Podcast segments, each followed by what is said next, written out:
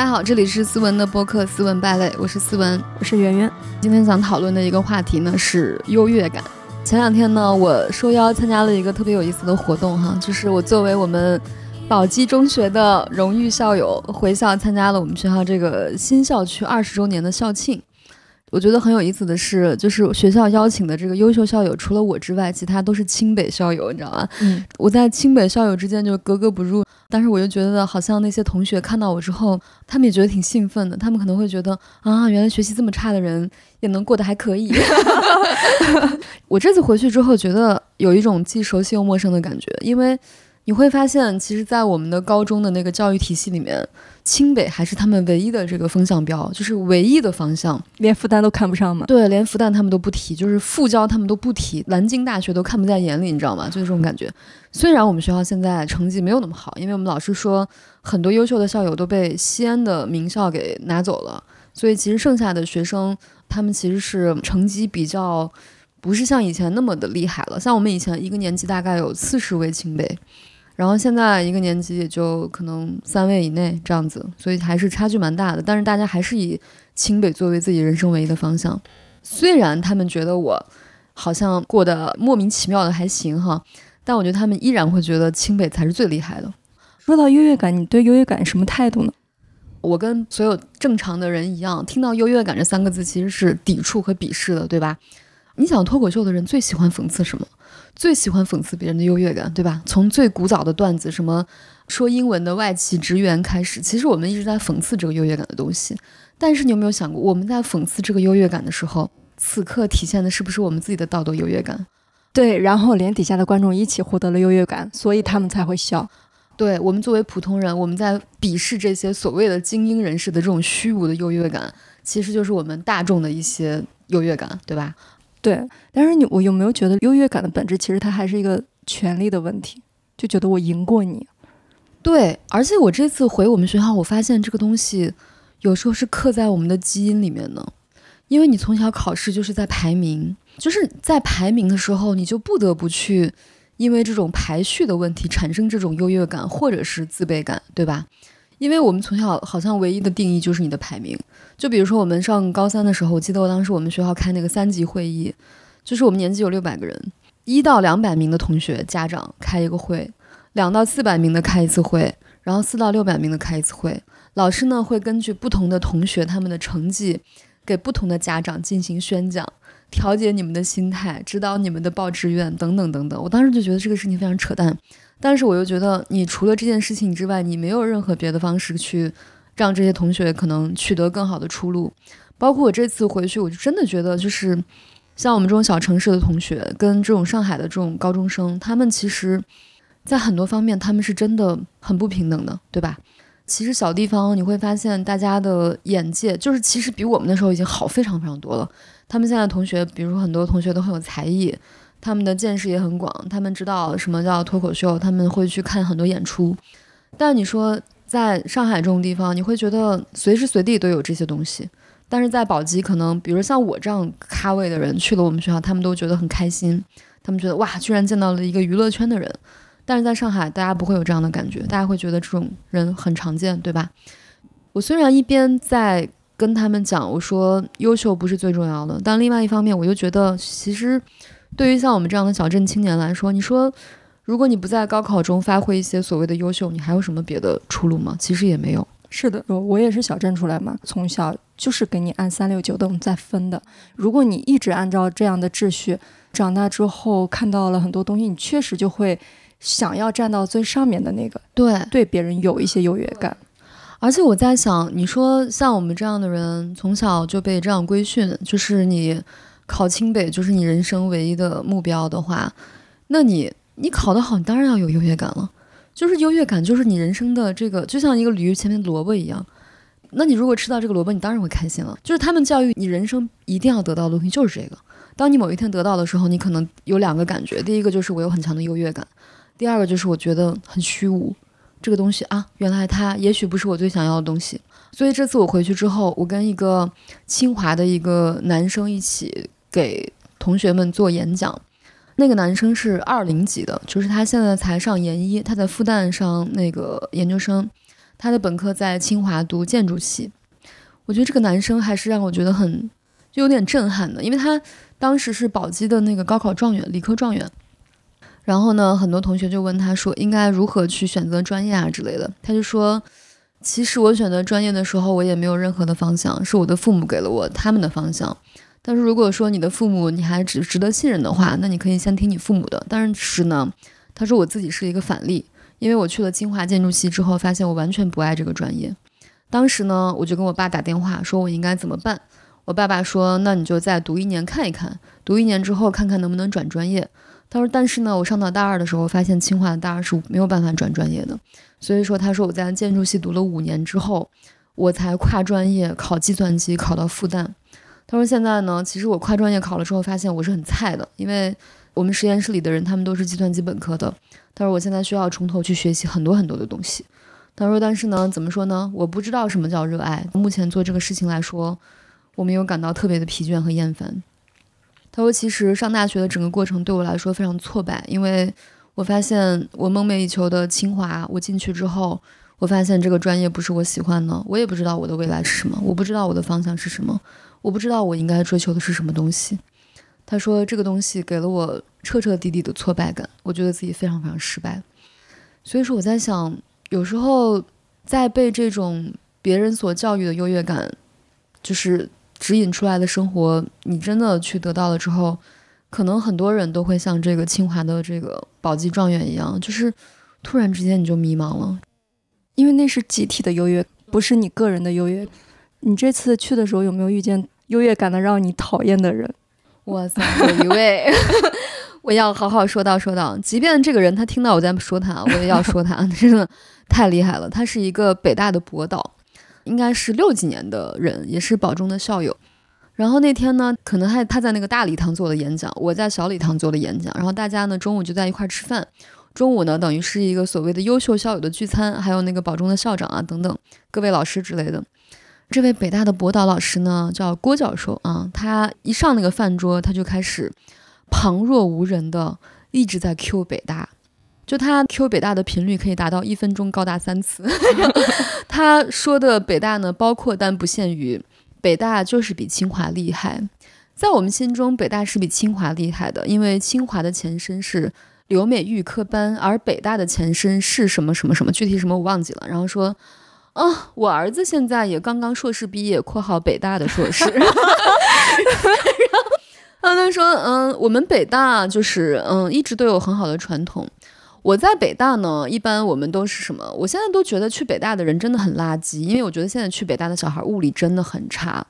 我有时候在跟北大的学生说，我说你们这个物理成绩，你好意思说自己是北大的吗？北大不是搞文科的吗？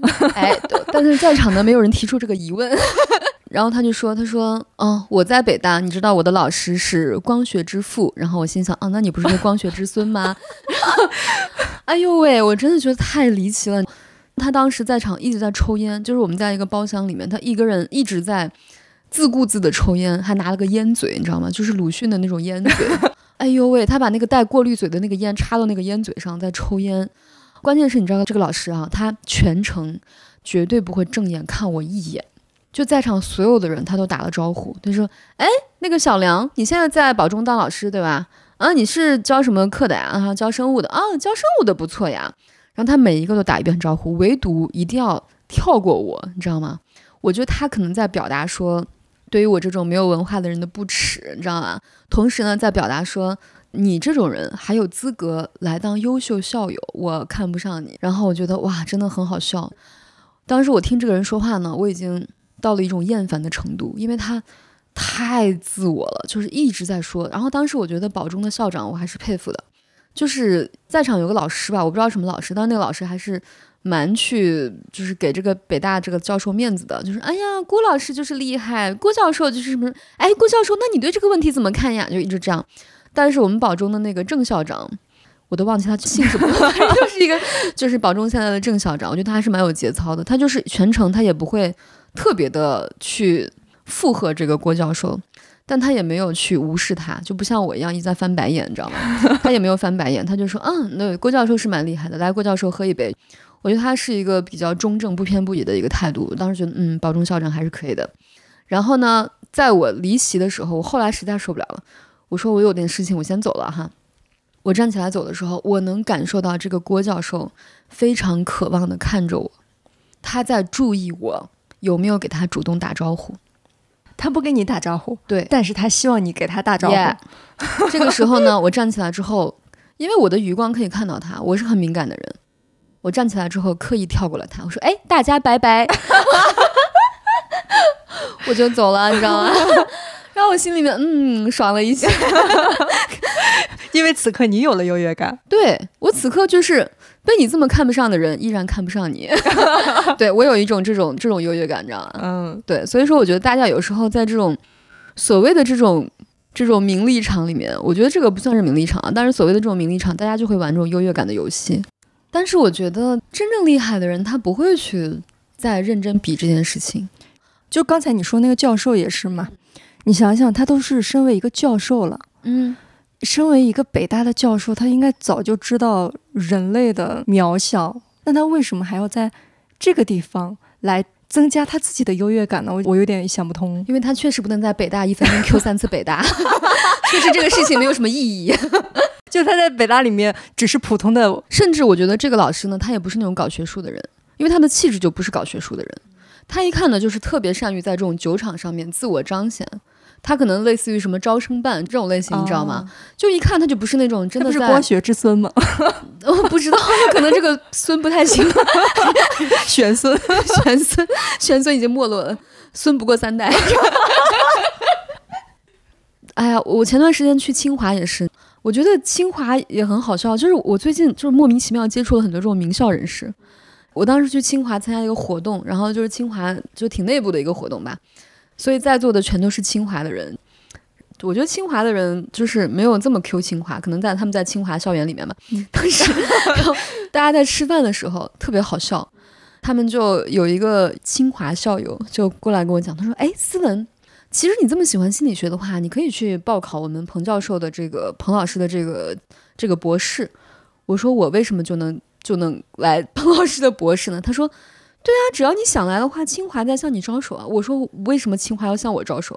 他说：“因为你可以报彭老师的博士啊。”我说：“啊。”然后在场所有人说：“啊，怎么样报彭老师的博士啊？”他说：“啊，只要你有硕士学位，对吧？你对这个学学学科感兴趣，对吧？你稍微具备一些资质，你就可以报考彭老师的博士啊。”然后在场所有的人都点头说：“哦，有硕士学位就可以啊！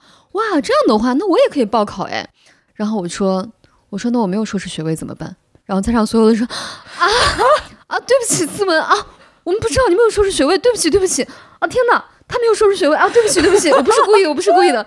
这是属于学术圈的嘛？对，但其实不止学术圈，应该是每一个行业都有鄙视链。其实鄙视链就是优越感的呈现嘛。对，就是你认为，比如说，任何一个清华的人到保中去做演讲，保中我们保中的同学那，哇，清华的好厉害。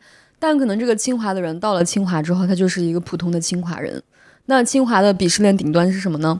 我在想哈，所以那天我们在吃饭的时候，他们就开始有清华内部的鄙视链，你知道吗？其中一个人就说：“哎，什么什么老师，你是哪里人啊？”他说：“我是山东人。”哇，山东考生厉害的，厉害的，厉害的！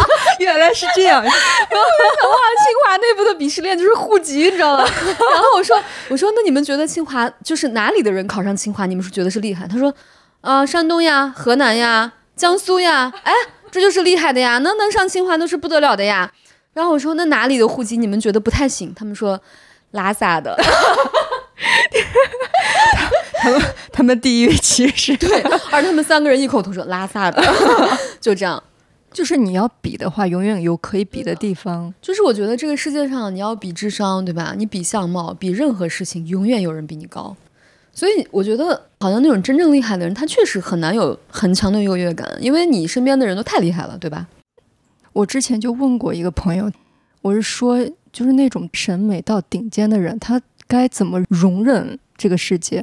就是他在路上走的看到各种就是审美低俗的什么乱七八糟的小广告，他不会难受吗？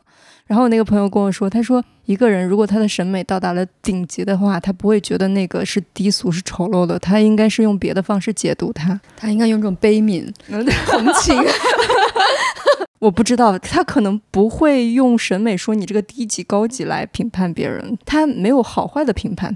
我觉得真正难受的是那种审美很高，但是他又没有到到那种程度，他就是会觉得路上的一切都让他烦躁痛苦。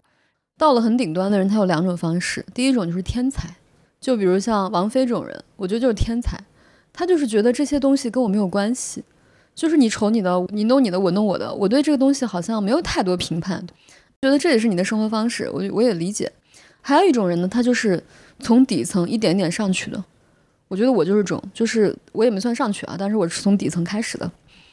我以前会觉得看那些审美很差的东西，我会生气，你知道吗？比如说，曾经大家都知道一件事情，说我跟我的前男友因为他家放满了红木家具而分手，我真的很难容忍。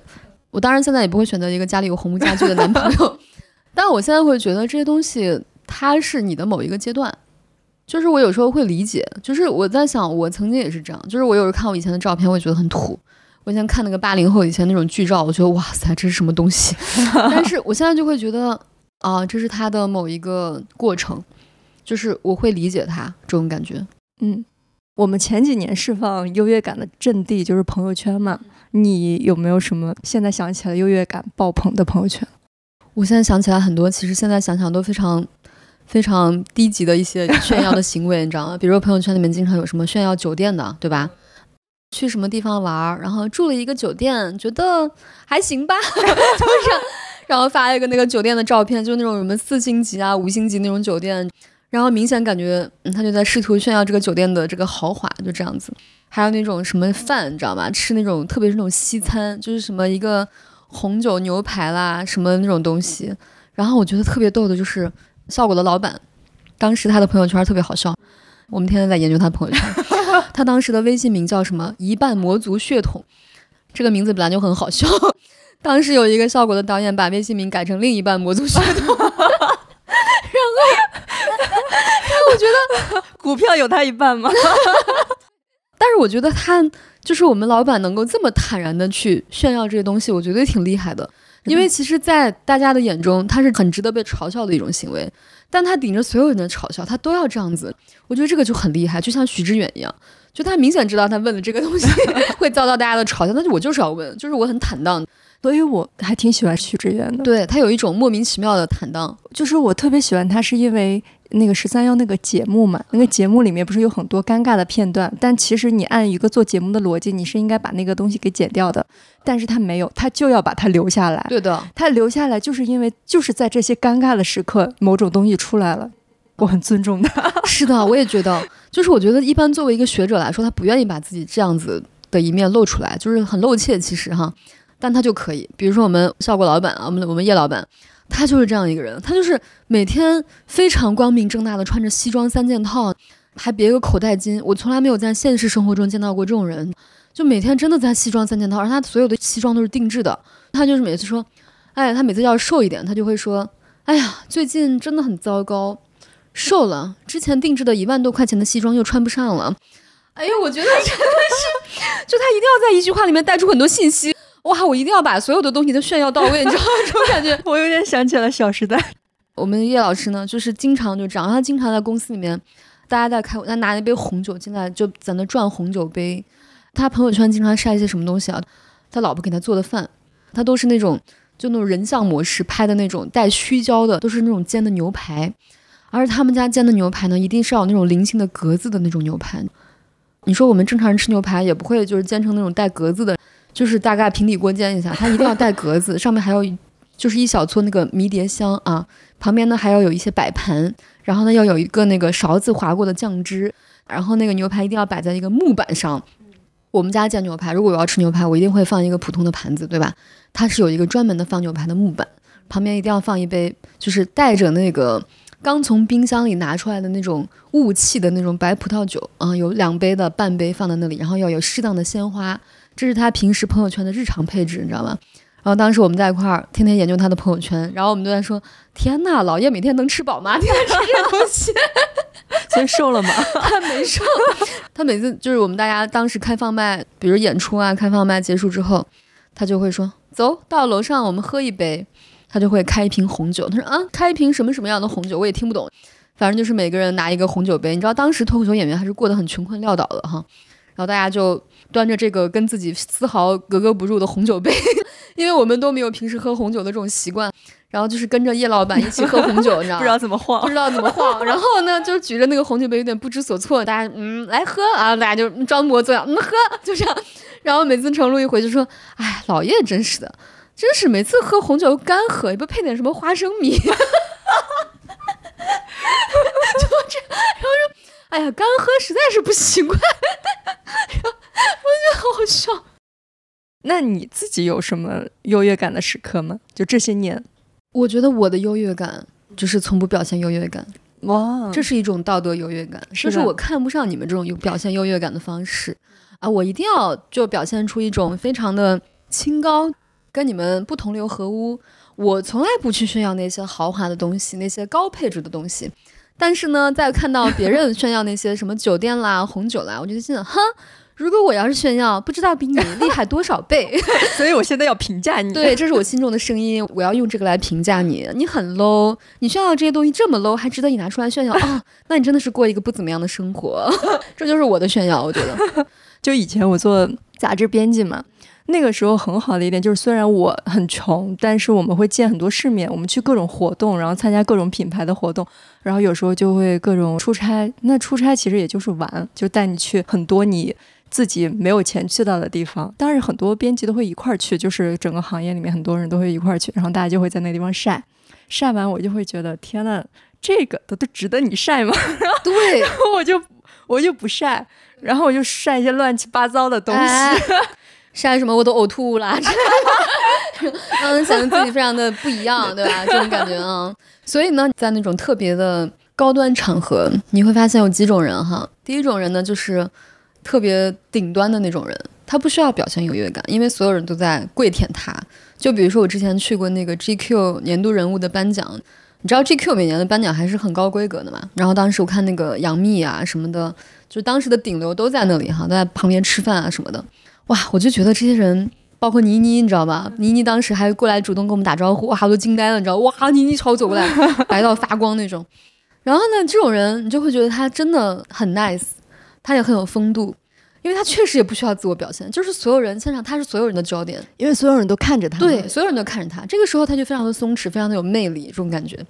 还有一种人呢，就是那种汲汲营营的社交客，我觉得，就是这种人他会非常的有眼色。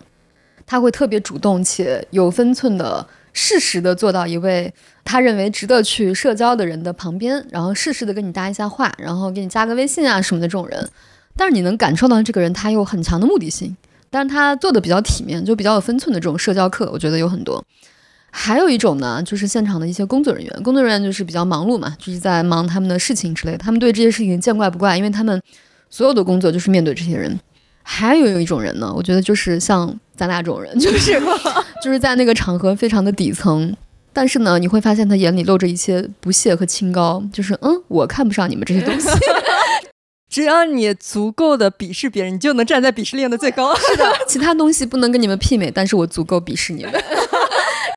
而且那时候我会故意去一些很高端的活动，穿特别朴素，就比如去爱马仕的，我故意穿拖鞋、人字拖，就，显得你特别那个不一样。对、啊，就我不在乎你，对，我不在乎，这也是我的优越感。但是你真的不在乎，你还是在乎的。不然的话，我也就正常穿鞋了。我干嘛要穿个？不然的话，我就穿我平时我昨天穿的衣服啊。我为什么不？我就穿个拖。我为什么要穿个拖鞋？对啊，对啊。就是我们的优越感，或者是我们的评论，他们其实用来保护我们自己的受挫。对，你有没有发现，就是我们在没有能力的时候，还有另外一种表现形式，就是二手优越。虽然我不怎么样，但是我喜欢的明星啊、导演啊、作家啊、音乐很牛逼。对，这个在各种音乐平台的评论区尤为出众。就是你经常会听了一个歌，然后底下一个评论说听这首歌的人都牛逼 之类的。我觉得这个在我们北方特别突出，就是大家会说我认识谁谁谁，虽然我没有优越感，但是我认识一个人，他可以压得住你。对，就是你这样子，我说我认识那个哥们儿比他可厉害多了，类似于这样的感觉，就是类似于我喜欢的明星啊，比如说什么，就像那个消失的他，我看很多那个文化青年所诟病的一点就是，哈哈，学美术的美术生怎么可能喜欢梵高？就大家会说，真正学美术的人，没有人会喜欢梵高。就是我怎么会喜欢这么大众的一个画家，对吧？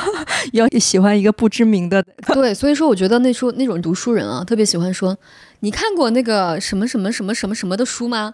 就每次说的那个名字我都根本不知道，你知道吗？真傻呀！然后没看过 啊，他说了一句话，什么什么，你抬头看见月亮，低头看见六便士啊。我说哦，听过，那不是毛姆吗？啊，对，毛姆。但是我们要说的就是毛姆是个二流作家。对，就是这种。我觉得在很多追星里面也能经常有这种二手优越。他虽然说的是台上某个明星，但其实是满足的是自己的优越感。对，就说你看我喜欢的明星比你厉害，你喜欢流量明星，但我喜欢演技派。我在小学的时候，我两个表哥，他们都比我大一岁啊，八五年的。然后呢，有一天星期天，他们来我家吃饭，他们俩就在那里争论李连杰武功高还是成龙武功高。两个人就大吵了一架，最后决定去约架，一个人代表李连杰，一个人代表成龙。最后李连杰赢了，结论是还是中国功夫厉害。我当时虽然他上小学，然后他俩还比我大，我当时真觉得这种行为很幼稚。后来我的同事，你知道吗？就是两个同事，他们都三十多岁了，两个直男啊，我觉得有时候直男真的很幼稚。他俩因为一个人喜欢锤子手机，一个人喜欢小米手机，而约了一个架。然后两个人在群里互骂，说锤子手机就是大垃圾，说小米手机才是垃圾。啊，我真的当时觉得哇，男人至死是少年，我真的很佩服。就是我觉得人家这样的人生才没有白活，你知道吗？看心理学的一个解释哈，就是你所追随的偶像，他其实是你的理想父母，也是你理想的自己。所以其实我觉得大家用自己的偶像去比拼，其实也很合理，因为这个偶像就是你理想化的超我。是的，就是我希望我完成什么样的东西，比如说我希望我是章子怡，我希望我是国际影后，我希望我得很多奖项，我希望我就是他这么一个很酷拽的性格，那我就会说章子怡比你厉害多了，对吧？真真如何如何？但是我觉得归根结底还是自己实现不了的部分，跟你实现不了的部分一个虚无的一个对决。而且我觉得年纪越小，你越容易对这种偶像产生痴迷。到了一定年纪，你会发现世界上没有那种真正可以活成超我的人。二手优越的话，其实咱们小时候就有了。小时候你知道，就是看电视剧哈，我每次特别特别爽的几个时刻，因为我姥姥特别喜欢看古装剧，我发现有两个时刻我会由衷的开心。第一个时刻呢，是每次电视剧里的人突然呕吐，然后怀孕的时候，为啥？我有了，然后电视剧里是啊，好开心，然后我我我就会不由自主的姨母笑，你知道吗？我不知道，就是我在看电视的过程中，我就哇，她怀孕，她有了，哇，好开心，我就会这种很奇怪的一种喜悦。我姥姥说，哎呦，哎呦，那个好哦，她会很开心。然后呢，还有一个时刻，我觉得特别耐人寻味，就是每次我看那个，我不知道你有没有看过什么《皇帝微服私访》的那种电视剧，《康熙微服私访记》啊，一二三四五六七部，就很多很多。然后我觉得那个电视啊，每次大段的铺垫，它就是为了营造那一刻，就是那一刻，一开始皇上被那些地方官员就是虐待，然后看不上皇上，突然有一天皇上在一个不知名的契机说我是皇上啊，皇上，皇上谢主隆恩，皇上万岁万岁万万岁！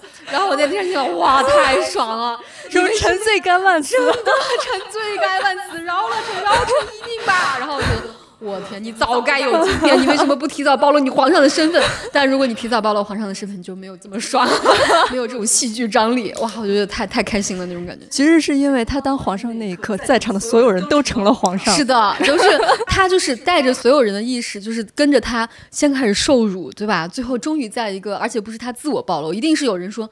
天哪！你怎么能这样对待他？他是皇上呀！就是一定要有一个，而且是别人，而且不能自己亮对，不能说我是皇上，对吧？这样就显得你没有道德，没有那么优越了。就是你怎么能自己亮出自己的优秀的身份呢？对吧？哎，我觉得真的，小时候看了很多电视，它都有这种桥段哈。比如说那个希瑞和希曼，你看过吧？没有，就是那种动画片，就是他一开始跟那个恶势力就一直斗争，一直打不过，终于有一天他突然之间。我是希瑞，给我力量吧！然后他就充满了那个那个天神之力，然后他就打败了那个恶势力。我觉得好像我们小时候就是看很多东西，其实都在期待那么一刻，就期待我的真我是一个伟大的真我，然后伟大的真我突然以真面目示人，你们突然见识到我真正的伟大和超我的时候。那种跪拜，那种跪舔，对，就以至于我小时候一直觉得我是流落民间的公主。哎，对，就是你知道，我觉得像很多桥段其实都特别满足人的这种心理。就比如说周星驰那个功夫，对吧？就是一个乞丐突然之间半路上拦着你说：“我看你骨骼惊奇，一定是什么学武之人。”所以说，我现在就觉得我特别有这种感受，就是因为我有很多天赋，就所谓的什么语言天赋啦，什么唱歌天赋啊，音乐天赋啊，包括我去我去健身，然后那个教练说啊，你很有健身的天赋之类的，就是我觉得好像我每次在被这样讲的时候，我也会有那种优越感，就是每个老师说，哎呀，你很有这个天分，你学的这个很快。我就会觉得，嗯，当然了，那还用说？那天我就不是去学针灸嘛，然后我的那个师傅他就让我们每个人去扎，但是其实我扎的不太好，因为我当时特别急于表现，我觉得我师傅很厉害。我扎完之后，他就说：“你看扎针就能看出这个人的性格，你这个扎针啊，你这个针法就是还没有拿稳，就是急着想进去，你这个就是急于求成。”又急于表现，我当时就哇靠，他太厉害了。然后旁边有一个女生，她就说：“你看他呢，就是一看得出来这个人性格是有坚韧的，因为他缓慢不疾不徐，对吧？他进去之后，他能够去感受跟这个被扎的人的这个连接，他是有点天赋在的。我当时其实是有一阵巨大的失落，我心想啊，难道我没有天赋吗？我怎么会没有天赋呢？但是我确实没有天赋，我要承认这个事情。所以说，我觉得人的有时候你的成长哈。”有时候就在这么一刻，就比如说，我一直认为我很有天赋，我会觉得我学什么东西都很快，那我为什么还要努力呢？对不对？然后我就经常会陷在这种很优越的这种感受中，自我中心里面。对，就是嗯，我很有天分，我做不好是因为我不想学它，我不想付出努力。我但凡付出努力，那我怎么可能做不好呢？我一定比你做得好。但是呢，当我意识到啊，这个事情我没有天赋，我是需要付出比别人更多的努力，我才能做好的时候，我发现我的某些自恋就破碎了。然后我发现呢，突然之间我变成了一个对自己看待比较正常的人，就是我好像突然之间能够打破我的那种莫名其妙的虚无的优越感了。这种感觉是很痛苦的，但是同时这又是一个巨大的成长机会。其实现在大家都非常的去批判优越感，但是我觉得优越感是我们成长过程中一个在所难免，甚至是必不可少的一个东西。因为如果没有这个优越感的激励，那可能我们很多事情都不想去干了。你说让小朋友去学习，你去学数学，你跟他说学数学，因为你要好好的去体会科学之美。他说啊，这是什么？那你要跟他说，你学了数学吧，对吧？比如说你学了数学，你考了年级第一，你就比别的小朋友厉害。说哦，那可以，我就好好学数学。但是他的负面可能就是我们有时候会表现出一些莫名其妙的这种东西。优越感是开始，但是你想成长的话，就要打破它。对。之前有一个挺著名的打破优越感的故事吧，就是我自己觉得的，是我们小时候看那个《红楼梦》。《红楼梦》里面，你知道贾宝玉是怎么打破他自己的这种幻觉吗？是有一天他在大观园的路边看到一个女孩在那地方写字，他们的那个买来的戏子小姑娘，她在那个地方写字，一直在画那个蔷薇的蔷字，他写的其实是贾强的名字。然后贾宝玉就在外面呆呆的看。他看的话，那个女孩也不怎么搭理他。其实这个故事就这么结束了。但是这个故事它其实是预示着贾宝玉的成长，因为他是从那一刻发现，原来这个世界上的女孩不都喜欢他，女孩的泪也为别人而流。然后他就突然发现了，就每个人有每个人的因缘际会，是个很好的故事。是我其实想起一件事情啊，就我们之前去那个禅修班的时候，有一个同学，他是一个很有名的建筑师，在国内。他就当时结束的时候跟我们做分享，就是当时我们邀请他做一个他的分享，因为他是国内的非常厉害的专家嘛。我觉得他的分享让我印象非常深刻。他说，其实他在清华接受到的教育都是他们老师说，我们是清华建筑系，我们是国内最顶尖的一批建筑人，我们就应该展示出我们清华建筑系的素质。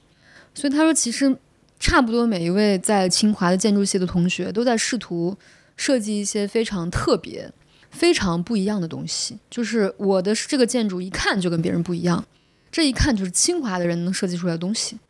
他一直觉得对这个事情很笃信。有一天呢，他去那个有一个叫北京的叫护国寺，好像是，他也是没事儿干就去逛一逛哈。进去之后，他突然发现，他觉得这个护国寺的建筑非常的简单，它就是一个尖顶，下面四个柱子，但他发现这个建筑特别的宜居。就所有人在这里都感觉非常舒适。他突然发现，这个建筑它不是为了彰显自己而建筑的，它是为了为人服务而建筑的。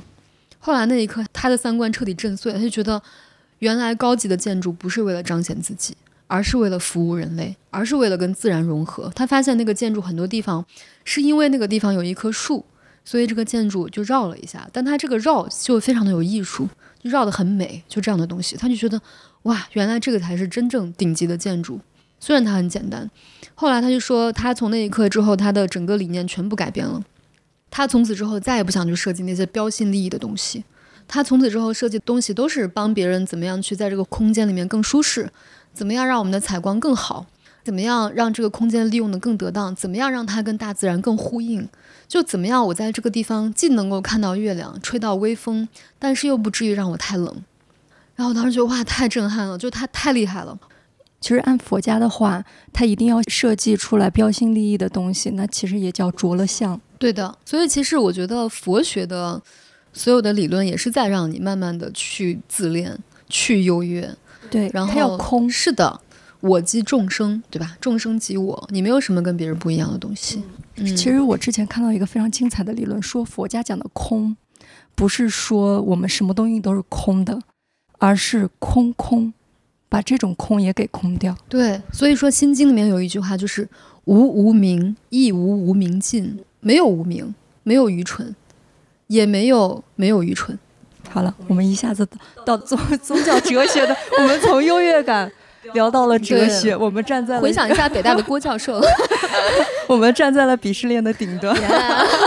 然后前段时间呢，我就是自学那个，我不是自学，我前段时间报了个课。因为我觉得《易经》是一个非常厉害的东西哈，说不上来怎么厉害，反正就挺厉害的感觉。就是为什么我们打卦会是准的，它从很科学的角度来解释了这件事情。我就发现，我最后看了六十四卦，因为其实《易经》它六十四卦，从那个乾卦开始，一直演变，一直演变，就是每一个爻，你知道每一个那个卦它有六个那个横线，对吧？阴的阴就是两个横线，阳就是一条直线。就是这个阴阳，然后有不同的组合，形成六十四卦。然后呢，我发现其实每一个卦从最底下那个横线开始就是一爻、二爻、三爻、四爻、五爻、六爻，就是每一个卦都有六爻，象征着这个事情不同的发展阶段。我就发现六十四卦它其实有很多很多卦，比如说像坎为水、离为火，还有什么火天大有、风天小畜等等很多很多的名词哈。就是说我们打一个卦，一个卦里面有六个爻。对的，就是比如说。你在这个乾对吧？乾卦，乾卦里面还有潜龙勿用，飞龙在天，就是你过了潜龙勿用这个阶段。潜龙勿用就是你现你现在虽然你有你的本事，但是你不要露出来，因为你还没有长大。你这个时候如果在外面就是特别外露的话，你会遭到灾难。然后等到你度过了这个劫，你就飞龙在天。你能够做出正确的选择，做出正确的行为，你才能够有飞龙在天的这一天，它才是一个真正的吉利，就是这么一个情况。但是呢，我发现六十四卦只有一个卦，它的六爻都是吉利的，就是叫牵卦。牵卦这个卦一到六爻都是吉利的，所以我在想，这个东西它其实是中国人特别底层的一个哲学，就是你不管什么时候，你都要保持谦虚。但是这个东西呢，我觉得。有时候你光这样提醒自己，你是做不到的。就是你，你很难去刻意的压制你自己的那种优越感和那种骄傲的东西。是的，所以就比如牵挂这样的东西，教人谦虚，对小孩子来说其实是很难的。他其实牵挂，我觉得这种适合成人了之后你慢慢去体会的东西，因为那些写。周易的人，姬昌是吧？他可能已经很大了，他知道叫牵挂。但是你如果直接拿这样的东西给小朋友看，就是你可能又会压抑他的东西。对，所以我觉得万事万物它都是有它的生命历程。比方说小朋友，他不可能一出生之后你就让他谦虚《道德经》，没有这个必要。你说小孩一生出来，他肯定是想要去玩啊，对吧？去开心，去释放天性的。那你释放到一定程度，你突然意识到，哦，青春期我要开始独立了。那独立这个事情是你青春期要开始做的事情。所以说我在想，其实没有必要去，比如一开始就让自己说我不能有优越感，那不可能呀，对吧？那我觉得我们作为一个凡人，我们都有这个东西。如果有优越感的话，我觉得也不用特别抵触它。优越感它也不是一个完全的坏事，而它是我们生命中一个非常重要的一个阶段。嗯，它是我们的一个命题。是的，但是我感觉其实有一件事情我们是可以做到的。包括你我在内，我觉得我们都不能完全的去摒弃掉我们的优越感，一定会有的，因为我们都是普通人嘛。但是我觉得我们可以做到一件事情，就是当我们在有优越感的时候，我知道我有优越感。就好像以前我问我的心理咨询师，我说，我说我为什么老这么喜欢评价别人啊？他说你现在做不到不评价别人，但是呢，你可以做到一件事情，就是当我评价别人的时候，打一个响指，哎，我评价别人了。你可以告诉自己，就是每次你评价别人，你不用有任何改变，但只要你跟自己说，哎，我怎么又评价别人了？你告诉自己这样一个声音，其实你慢慢就会看到这个东西，你就会慢慢从里面抽离出来。你会发现，你跟你的优越感，你跟你的评价，它不在一起了，它是分离的。它只要这个分离是存在的，你就可能有一天会摆脱它。嗯，是的。但优越感真的能让你很爽，如果你是康熙的话。啊，对，好希望和别人跟我说，好希望郭教授跟我说“臣罪该万死”。好，那我们今天差不多到这里，嗯，拜拜，拜拜。